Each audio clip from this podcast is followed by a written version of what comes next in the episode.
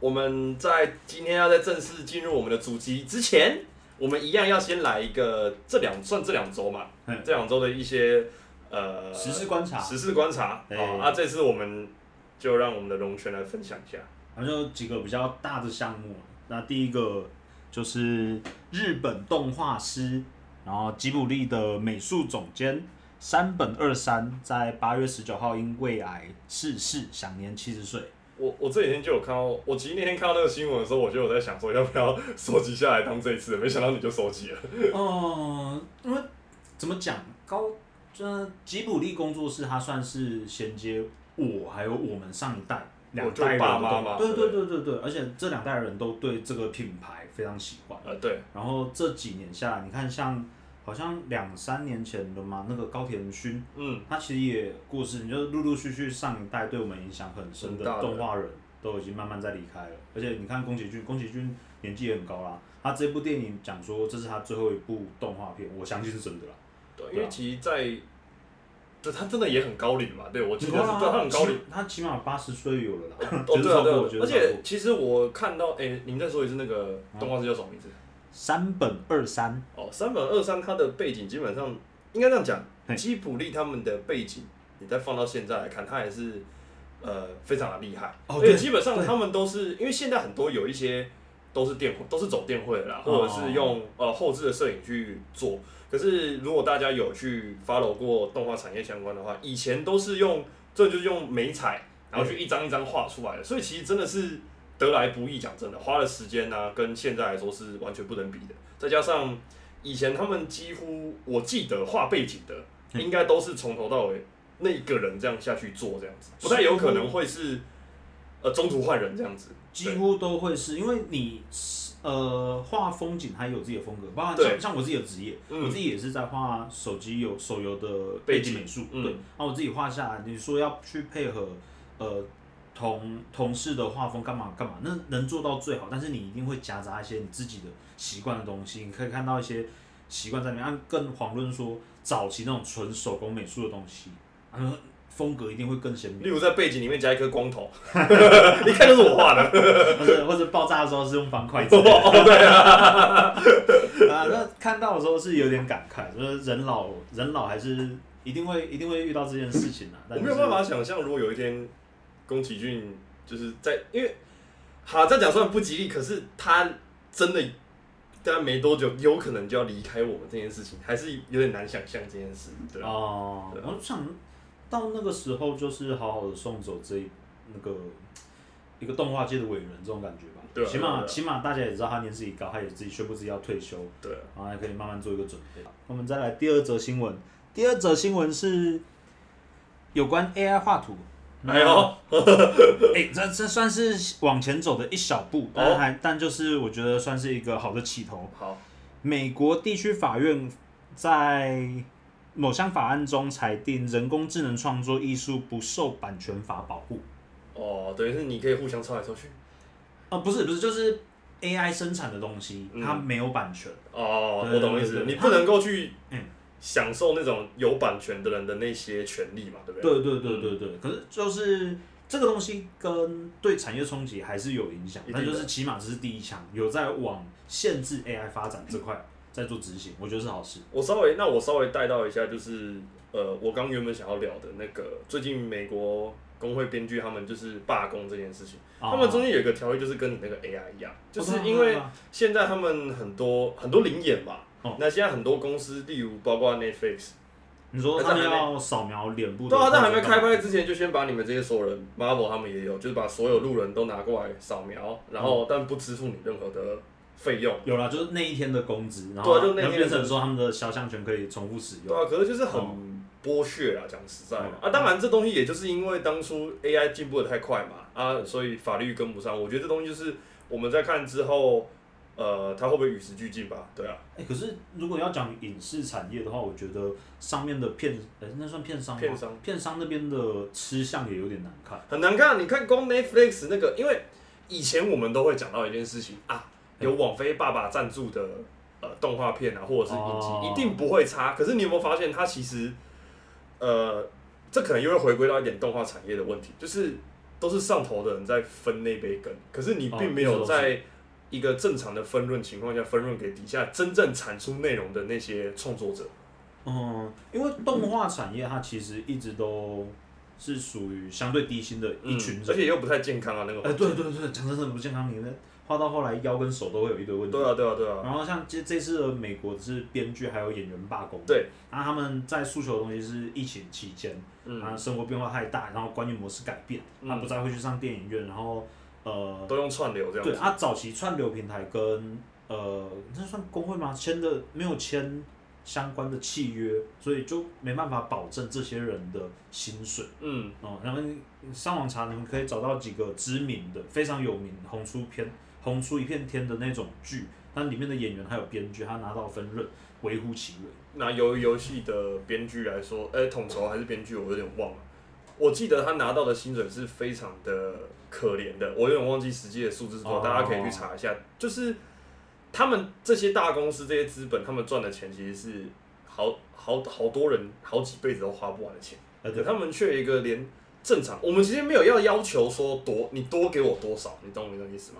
可是哦我们要求他们只是一个正常的分润都不愿意。像他们最近就有一间公司是，他愿意采正常的分润，那他就让这间公司 A 二四，对 A 二四，哎他就让这间公司可以正常的拍片，可以正常的去 run 它的行程这样子。我觉得这不是才是正应该要做的事情嘛？我也期待 A 二四再来的发展。A 二四就是近近几年，你看像那个《妈的多重宇宙》那些很厉害的片，都是他拍出来的，嗯，呃，都是他他他是发行商还是什么的，嗯嗯嗯嗯。呃然后看之后能不能让 A 二四变成领导，呃，成为榜样，对导正这些风气啊，对对啊对对啊对啊。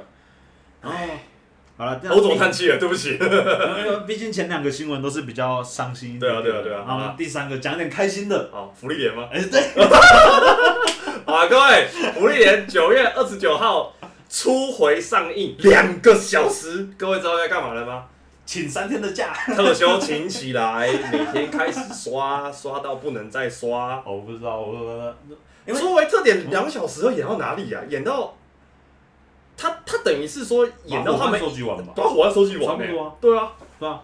差不多，可我觉得差不多啊。就是前半段，因为你福利点它前期它也有一个很重要的情绪堆叠，哎、嗯这边这边又可以跟那个我推做一个类比，嗯我推它一样前期就有一个爆点，哦对啊对啊对啊。我猜应该就是也要把那个爆点拉到满，让观众情绪不要跑掉。好，我知道再去看，现在去看一次动画，呃，漫画。而且我那天一定要就是把我房门全部锁起来，不准有任何人打扰我，手机全部关机，就为了看福利脸。啊，哎、木棉花有收到代理吗？还是因为你今天截图给我的时候，我没有仔细看。我目前还没有还没有看到相关的讯讯息。好了，我是希望可以有像巴哈或者是他们可以代理，因为有时候他们代理就很准时啊，而且呃字幕什么的也上的比较快。应该会啦，这部的呼声很高啊。开玩笑，我都等那么久了。还有另外一部啊，嗯魔魔魔女野兽。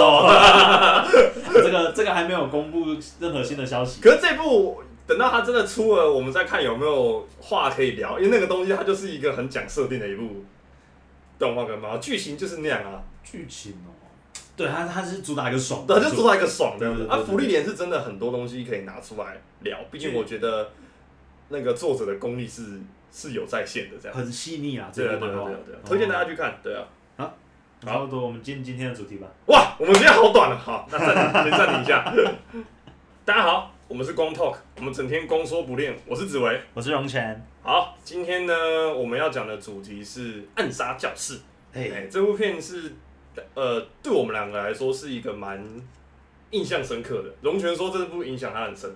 嗯，就是我对教育还有呃整个至于学习相关的想法，是都是从这一部开始启蒙的。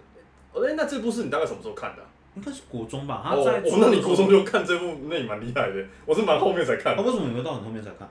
我是蛮后面才还是知道这部他动画的时候？没有，因为他一开始的时候，我以为他只是有点像搞笑的，就因为黄色章鱼，你知道吗？啊，有一点，他其实还蛮搞笑的。对啊，啊，我是到后来看到那种就是别人的奖评什么东西之后，才有去知道说，哦，原来他其实是一部还蛮温馨也蛮感动的一部动画，所以我才有去看这样子哦。对啊，那你看完之后有对你有什么影响吗？老实说，其实它对我的影响还好，可是我不知道为什么这部动画就是它在我心中一直都都有一个它的地位在。就是如果有人问我说，哎、你有没有比较推荐的一些呃青春动漫的话，我会讲呃暗杀教室。哦，你这部有在你的推荐？这部有在我的推荐里面，因为哦嗯，我觉得除撇开那个它里面的动画那个比较容易让人出戏的中二点以外，我觉得它的主轴是好的，它用了一个比较夸张的手法去描绘了一个他对教育的一些呃算批评吗？我觉得他就是在批判整个教育。他就在批判整个教育嘛。但是他我我个人觉得这部动画的好，就是他在一个很有趣的头嘿，它的尾巴也收的很不错。哦它中间它还不错穿插的那个沙老师的剧情，我觉得是很有趣的，因为它是比较科幻的嘛。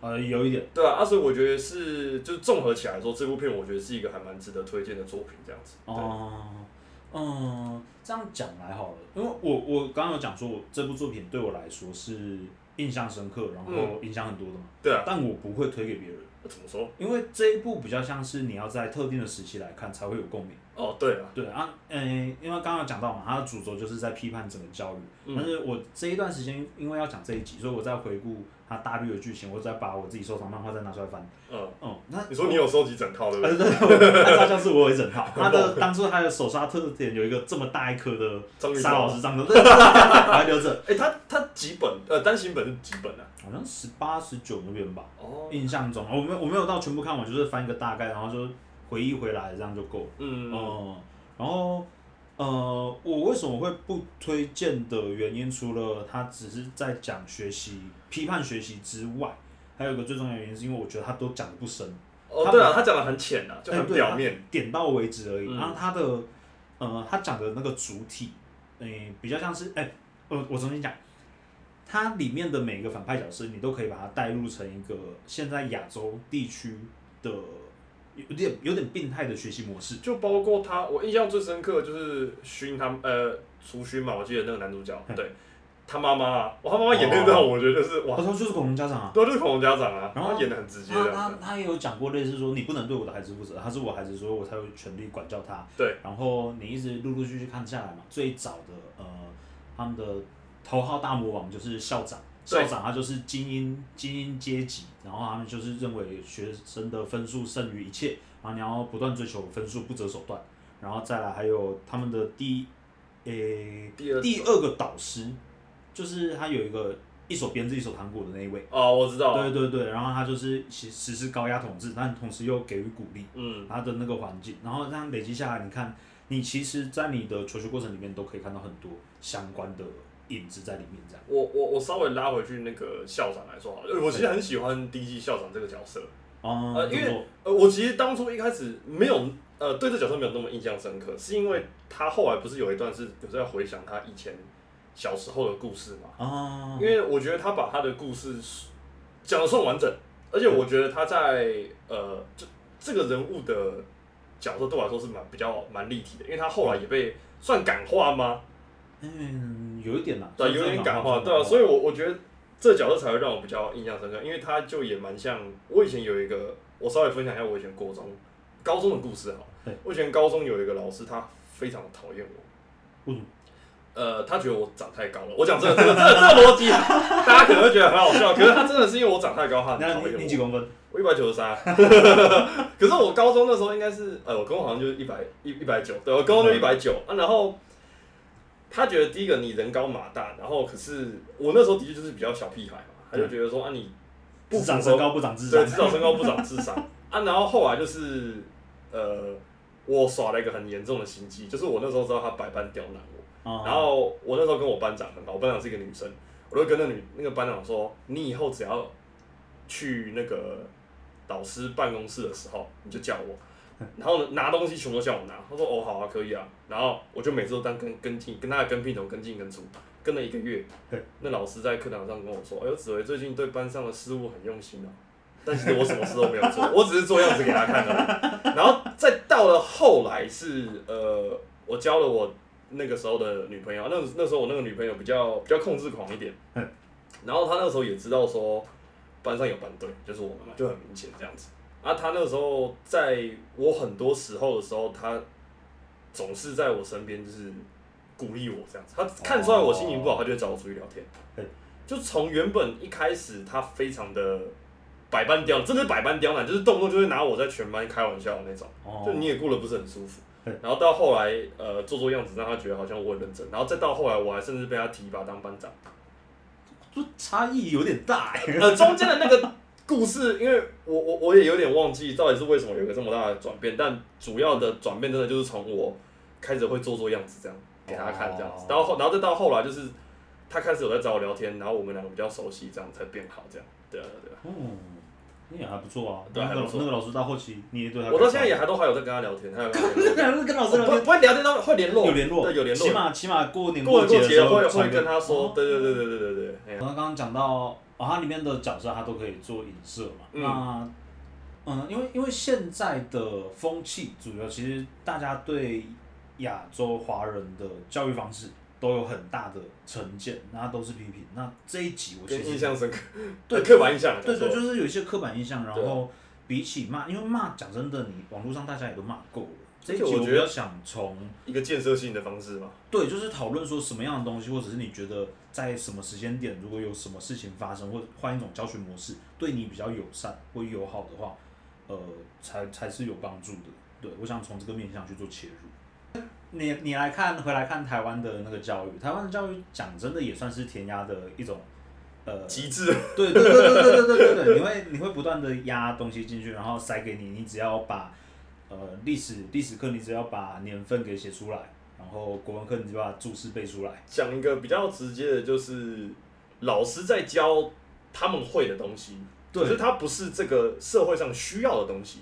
嗯，讲社会上需要的东西也也算对，也有在点上。可是我更重视的是你怎么去评断说教学的这个东这个本质是嗯有没有对学生有成长有帮助用。呃，对你，你笑想用一个统一的标准来去衡量所有人对，可明明所有人都是不太一样。对，而且这超怪，而且你衡量的标准还是用一个，呃你没办法测出它到底有没有吸收。像我刚刚讲的，你历史你知道甲午战争，然后甲午战争之后签订了什么东西，但那那都只是最表面的结果，你们看不到。你没有跟我讲。说前因跟后果跟发生了什么事，跟为什么这样子。对对啊，啊，既然讲到历史啊，我们就从历史的点来做切入。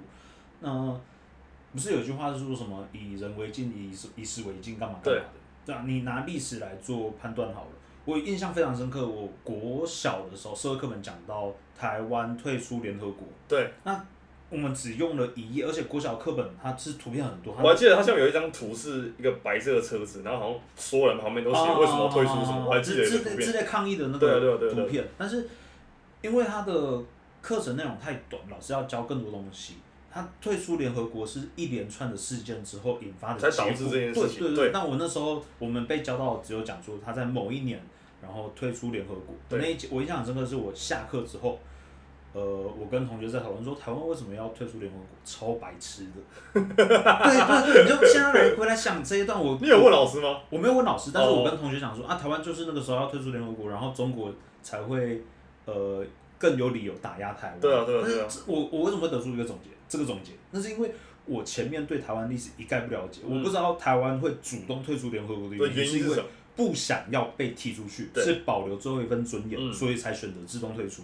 我根本不知道这个前脉，这这个脉络啊。那我对历史的评价就是整个大偏差。嗯，那再来讲到，呃，可能再比我们大一些的人会更有感的太阳花学运。对，太阳花学运其实也是一部分呃教学改革的开始。那它的呃，它在那个时候让很多人都很感到冲击的部分是，哦，原来我学校读的东西跟实际上我去了解的差很多东西差距太大。对，非常大。对对对对对啊，那这个脉络看下来的话，历史这一科基本上就是报销了嘛。而且我觉得，哎、你有再去看，呃，你有再去看最近的，例如像社会课本或什么东西写的内容吗？嗯，最近的我就没有。因为我妈妈她，因为我妈妈她有一些朋友会来找她啊，他们有些都是刚好就是现在可能在念小学或国中嘛，哦偶尔有时候会来这边写功课或者是社会课本，啊，你有看的？我我就有时候来看一下，嗯，只能说我觉得有时候台湾的教育，我们讲填鸭教育嘛，可是我觉得还有一部分就是因为第一个课纲一直在变嘛，然然后再加上，我觉得很多时候哈，政治或财团这种东西，他们为了一个利益，其实它影响到的东西是所有你们下一代所有人的东西。像课本上面很多东西已经有点类似，像是他不断在歌颂日本的伟大，然后呢，把很多台东西台湾的课本，台湾的课本，然后把很多东西的历史已经删的都能删的几乎都删了。我跟你说真的，哦已经不像我们以前的历史课。我以前其实很喜欢上历史课的，因为他很像听故事，哦，再加上再加上因为我爸又是诶、导导游，所以他我不会的东西，我爸是可以直接拿了那本历史课本讲故事给我听的。啊你就会很有印象深刻，你对这个东西就会呃非常的有印象，包括地理也是对。可是现在的话，就会比较变成是说，听说啦，因为现在毕竟学生比较少，对，然后呃老师的工作更像是害怕说被家长刁难，嘿，对，因为人人变少了，嗯。每个妈妈都把小孩当是宝。宝在顾这样子。哦可是那跟课本开始删减有什么关系吗？呃，课本上也就是因为呃他们他他课纲有改，课纲有改嗯，然后再加上，因为就有点想要倒那个风向，就是他不太想要教中国大陆那边的东西嘛，他们觉得说哦。中国的历史那是那是中国的东西，中国的历史，嗯，中国的历史，我觉得也要看，因为讲真的，我们是文化高度绑定的两个族群啊。对啊，你不教中国历史，那等于是在抹消掉自己另外一边的声音。对啊对啊对就是你一部分是，呃，讲否定自己那块，我觉得有争议，我们先不碰。对但就是你连对方的声音都不听，那会很恐怖。对啊对啊，对，我不乐见的是这个东西。对啊对啊，就是你变成是说你连对方的东西都不了解这样子，对啊，啊，那你你不教，然后你不让学生有一个相对开阔的视野，那你等于是在封闭自己。嗯，等于让自己就变更井底之蛙了。对对对对啊对对啊对对对对。而且因为现在我听他们那天那个小朋友跟我说，他们小学一年级吧嗯，这五个班而已。我那时候有点吓到，我台中市的吗？台中市的啊，台中市，而且是呃而且是蛮不是私立小学，是公立的。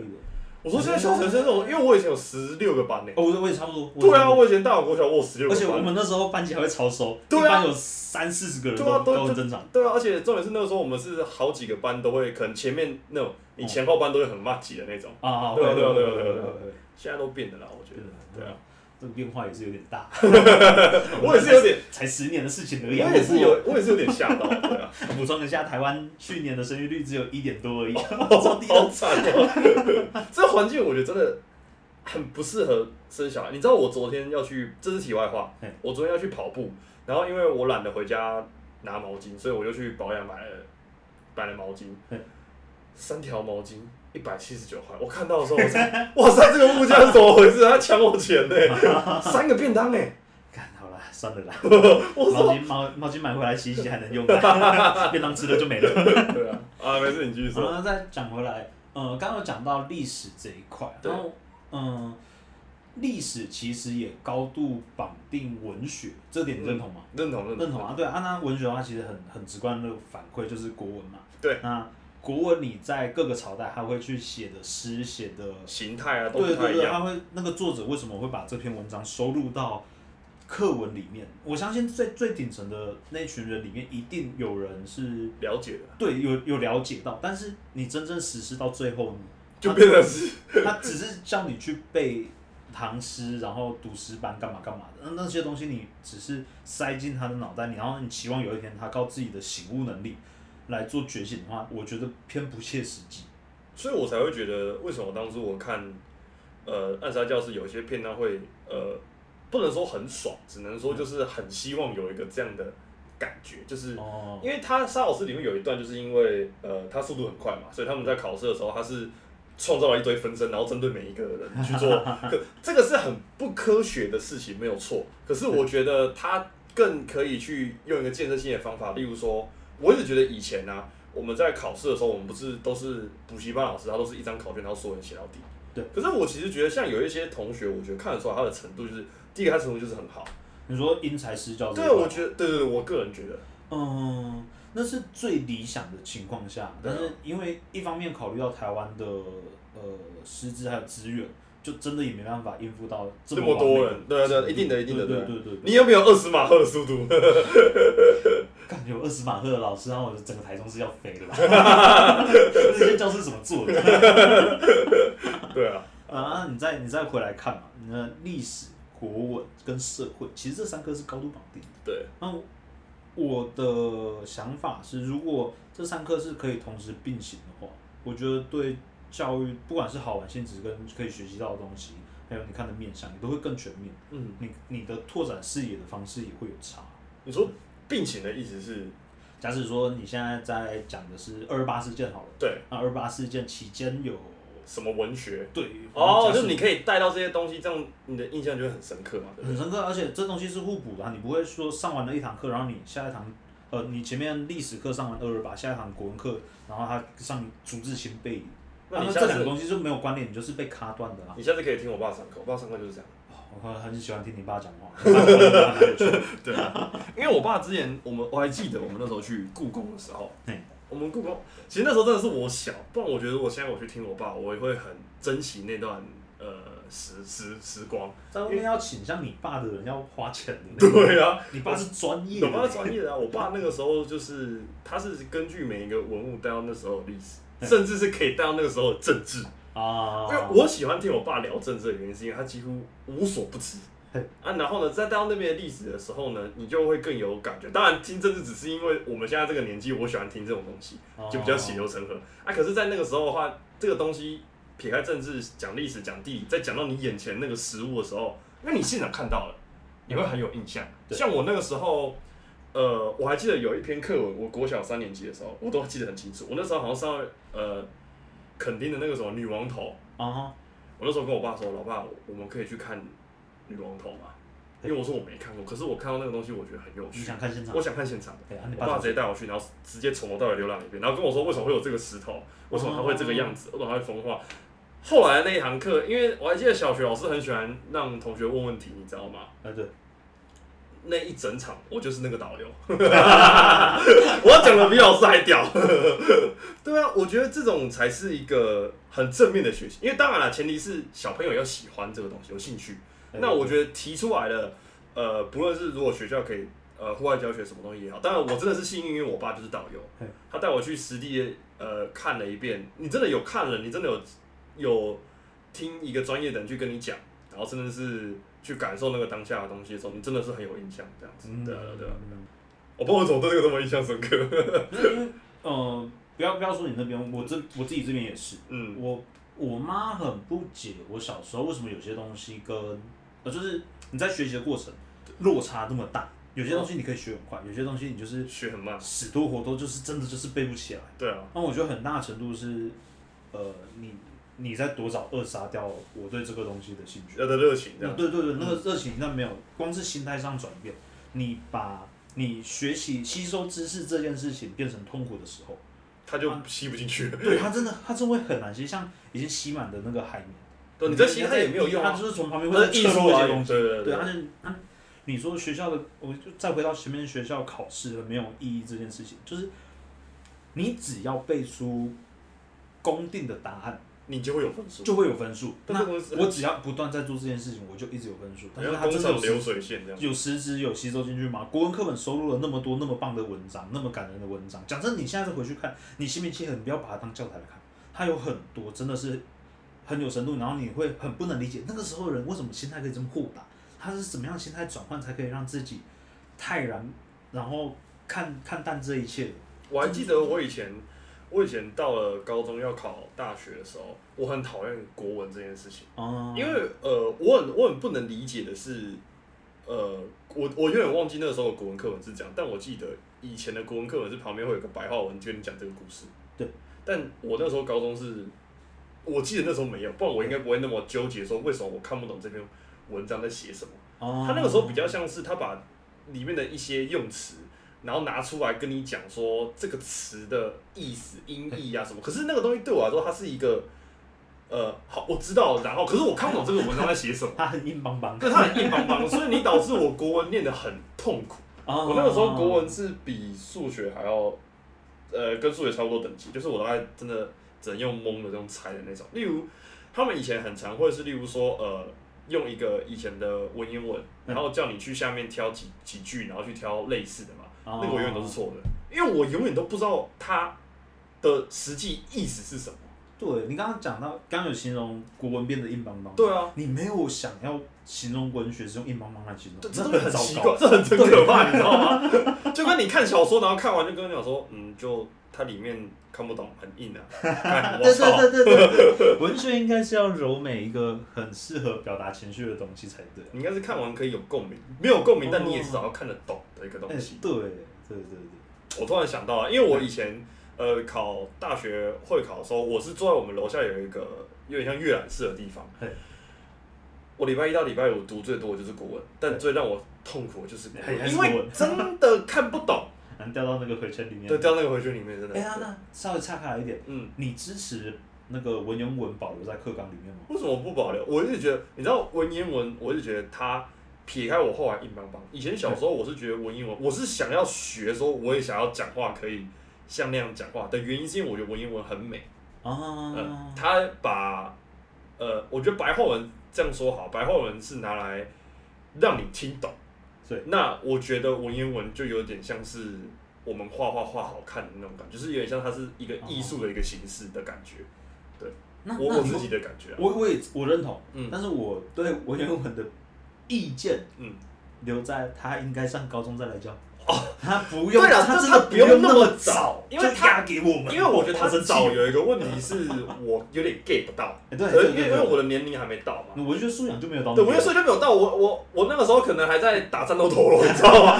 谁在那边跟你文言文，你你你懂吗？所以我觉得到了呃高中甚至大学，我觉得你去多多让你在这个渲染底下，我觉得是 OK，但我也觉得高中有点太早了。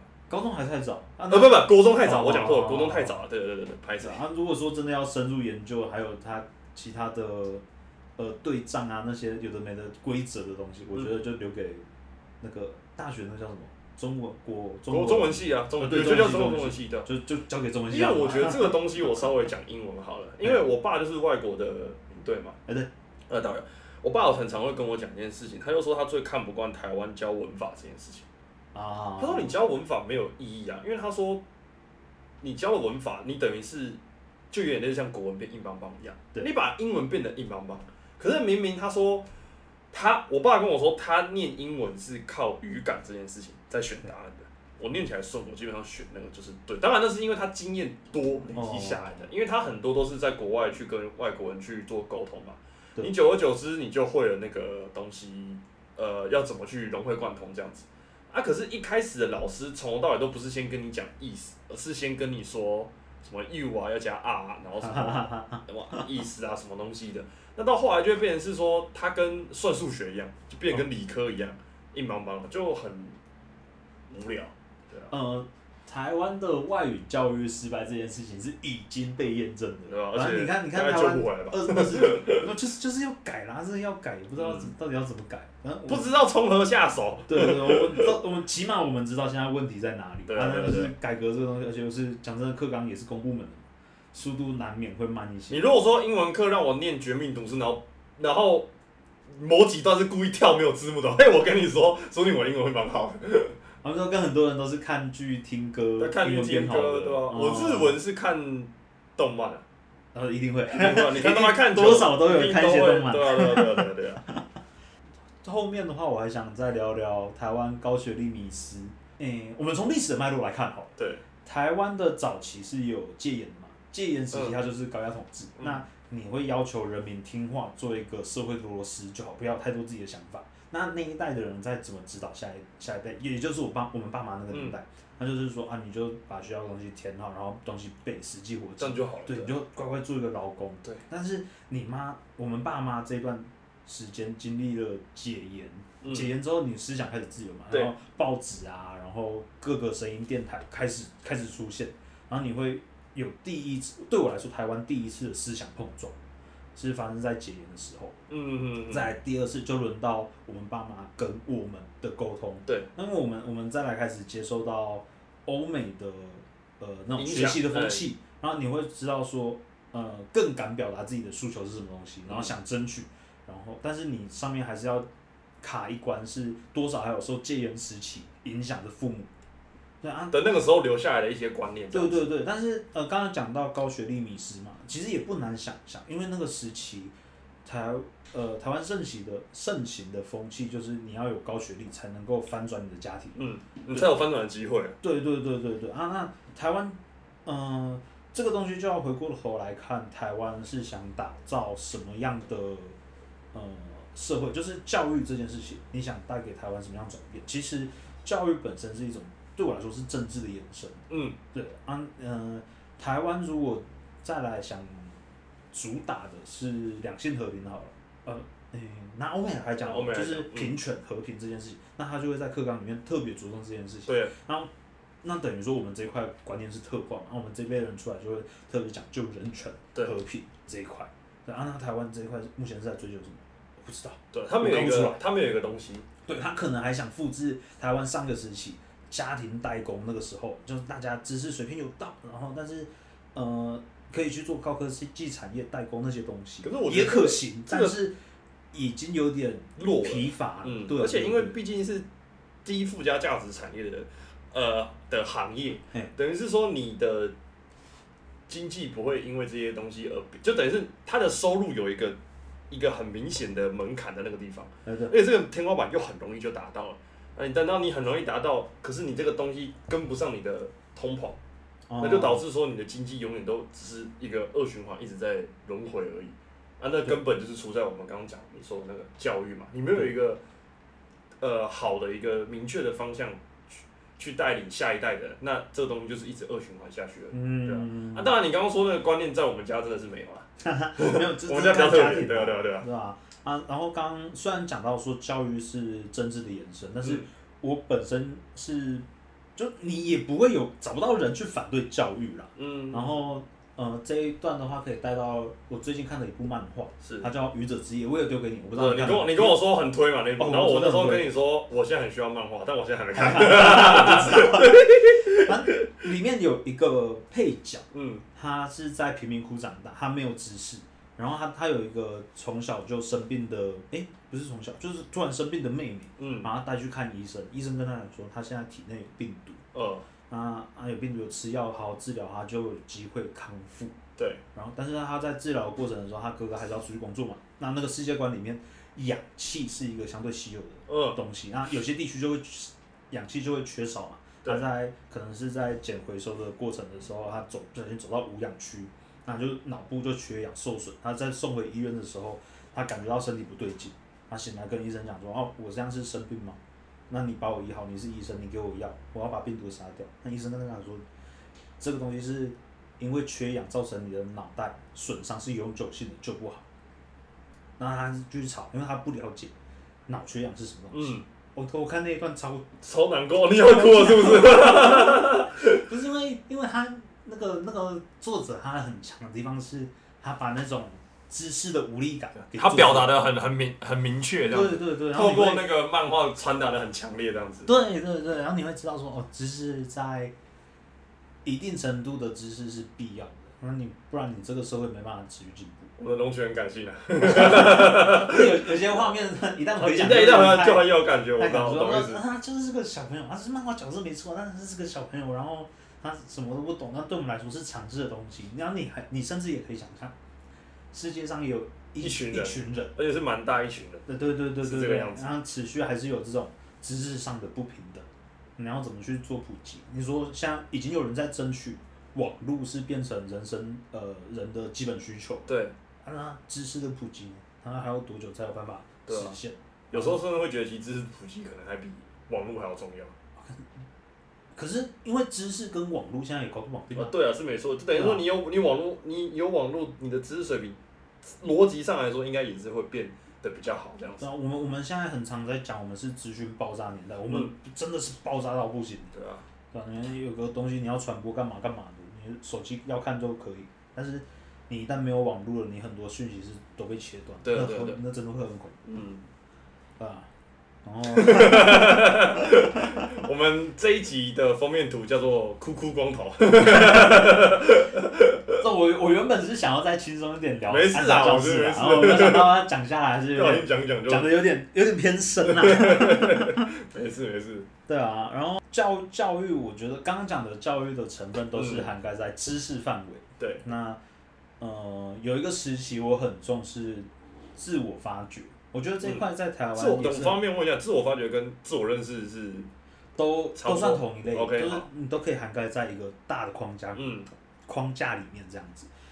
呃，拿我自己为例好了，我大学时期干真的超怪，我不断去找人问，我可去找一些我觉得他好像有点成就、有点厉害，然后对自己的人生没有迷惘的人，去问他什么是超我，就是本我、自我、超我，这个你知道吗？我不知道，对不起。呃，简单来讲，本我、自我、超我，它对应的就是我的外在表现、我内心想法，还有我的潜意识的想法，这三个那。超我的话是就是我潜意识里我自己不会发觉，但是它可能在影响我的那一部分。是对呃，因为那个时候我面对的就一样也是自我认同，还有我在找寻我自己的角色定位。嗯我觉得说，我如果多与人沟通，然后去走他们走过的路，我应该有一些什么。我应该也可以略知一二。嗯对对对对对啊，那这个东西，呃，你说要去找资源吗？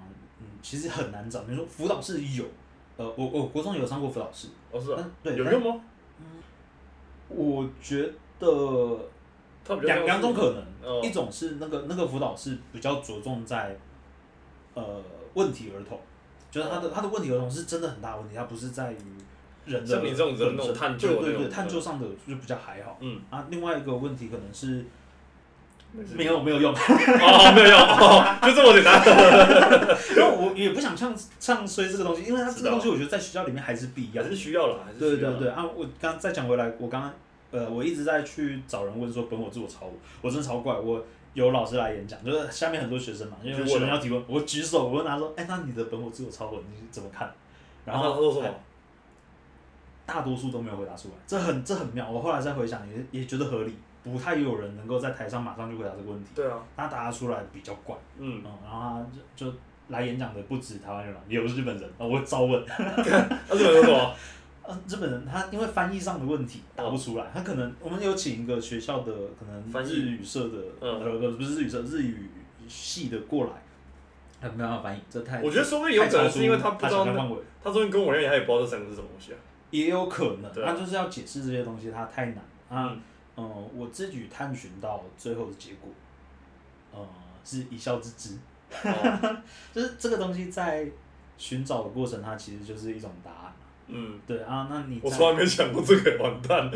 我觉得想与不想都有各自的好处。嗯啊，那起码你没有想过，那起码你对你自己的人生是肯定的。嗯我是一直在在找思思想上的碰撞，到最后我不确定我自己应该要怎么表现，所以我才来寻求这个东西，看能不能给我帮助。啊，呃，这个东西你说要怎么帮助台湾的学生去理解这块，不一定就是追寻本我自我超我，就是你可能发掘你自己的兴趣。兴趣，我觉得，我觉得我打个岔，我觉得发掘自己的兴趣真的很重要，尤其是到我现在。然后你也知道嘛，就是大家最近朋友之间也有一些工作啊呃工作上面的东西。我跟你说，我觉得，呃，像我们这样二十五岁可能刚出来工作的人，我觉得你有一个自己的兴趣是非常好的。这个兴趣不一定要是你的工作，但它一定要是一个能够让你在工作之余，或者是在让你心情不好的时候，它可以让你去呃宣泄。简单来说，就是一个宣泄的管道，让你去可以一直有一个，它也像有一个向心力在那个地方。对，就例如说，像我，我喜欢做模型嘛，我工作再怎么不开心，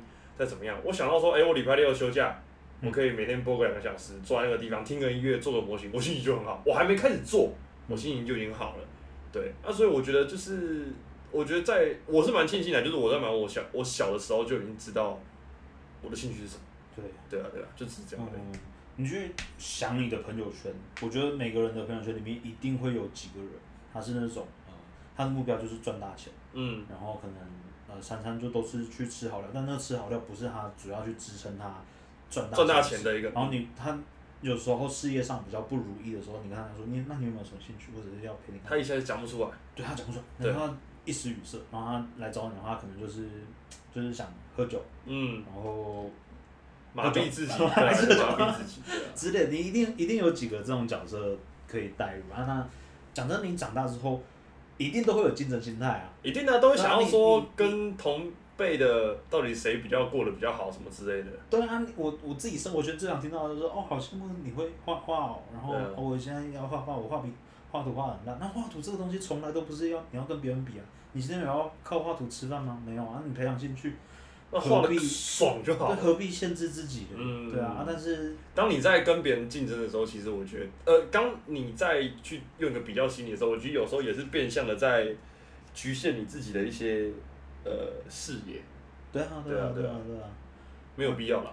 没必要，对啊真的没必要。因为我们像我以前，我觉得以前以前念广告设计的时候，也给我一些蛮好的呃一个心态是，我以前我们的老师是比较严格，他会把烂的麦克笔作品跟好的麦克笔作品放在黑板上，直接哦讲说这个就是画的烂的，还是谁讲烂？这是画的他没有在细节的讲评说，呃，他会细节讲评，可是总是会 我们加大一些贬低的。对对，总是会不太开心嘛，对不对？哦然后那个时候总是会很希望说自己可以变得强一点嗯，对啊，啊，可是到后来其实广告这些画到后来，其实你会讨厌画那些东西，可是反而回到家之后，你又在看到网络上的作品之后，你会觉得说，其实就是就是画自己喜欢的就好，哦，开心就好，就是也撇开那些呃你要去为了考试而画的东西，其实有时候真的是画开心比较重要，我觉得啦。对啊哦，不然其实我觉得，如果我的心态一直都是说，哦，我要我我不要到烂的那个地方去，那我觉得我应该很快就会很讨厌画画这件事情。哦，会哦，对啊，对啊，对啊，对啊，那很恐怖。对啊。那我们最后面再来讲一下，我觉得现阶段的我们，就嗯是差不多二十五岁左右这个年纪，嗯，该保持什么样的心态吧？就是陈家讲的，持续学习。哦，持续学习啊，我觉持续学习。得你你持续有新的东西在输入你的脑袋里面，它会迟早都会在你的脑子里面有化学变化，一直有一个会有新的东西一直在嗯蹦出来，脑子不要我觉得脑袋是一个不能停的器官。然后我觉得真的多多去看看啊，像最近俊伟嗯，我其实一直跟他说，呃，就我们稍微聊，就因为他不是跟那个韩国妹子聊天嘛。其实我我是真的有跟他说，我觉得你要多去，你如果真的想，我觉得你就自己一个人去韩国，你不要找我们去。哦你一个人去看看，真的，我说，呃，我觉得在我们这个年纪，我我是很幸运，因为我在大学的时候，我妈就很支持，我妈就很强制性的叫我一个人要出国嘿，因为她觉得你要学会，你既然没有一个人去外面住，一个去外县市念书，那你要一个人出国去走走，嗯去看看，去增加你的视野。那我觉得我们这个年纪也一样，时代在变，你要多去看看别的国家在干嘛，别的呃市场，不论什么，就是你去看街道也好，你去体验它那边的人文风情也好，你去体验那边的什么都好，我觉得要要走出去，不要一直待在台湾。台湾真的很小，哦两千三百万人口就这样而已，市场就这么小。